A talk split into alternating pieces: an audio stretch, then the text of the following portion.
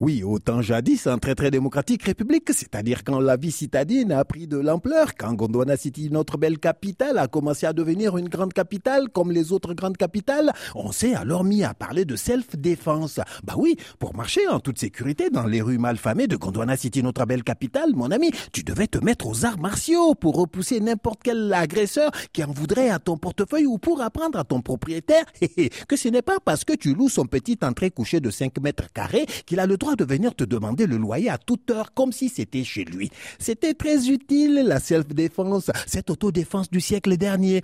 On l'appelait aussi défense personnelle. Juste avec tes pieds et tes poings, tu protégeais l'intégrité physique de ta petite personne et de ta famille. Mais aujourd'hui, au 21e siècle, en très très démocratique république, on est passé à l'autodéfense. C'est plus moderne. La différence avec la self-défense, c'est que l'autodéfense ne se fait pas les mains et les poings nus, mais avec AK-47 et matière Et surtout, en très très démocratique république, l'autodéfense se fait en groupe. Quand dans d'autres pays, il y a des groupes de rock, des groupes de rap ou des groupes électrogènes, eh ben, au Gondwana, la mode est au groupe d'autodéfense. Attention, il y a différents groupes d'autodéfense. D'abord, il y a les groupes d'autodéfense qui croient que dans autodéfense, le plus important, c'est le préfixe auto. Auto comme automobile. Ils sont là, à patrouiller dans le quartier, armes à la main, et dès qu'ils surprennent quelqu'un en train de voler une automobile, eh ben, il l'attrape, l'attache, le juge et le lapide, euh, même s'ils savent pas si c'est sa voiture ou pas. Ils sont en même temps patrouille de police, fourgon de gendarmerie, gardien de prison, juge et bourreau.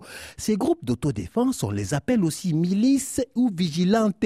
T'as pas intérêt à tomber sur eux parce que si l'un d'eux avait déjà un problème à régler avec toi au quartier, eh ben, sache que là, s'il te reconnaît, t'es mal barré, sa justice sera expéditive.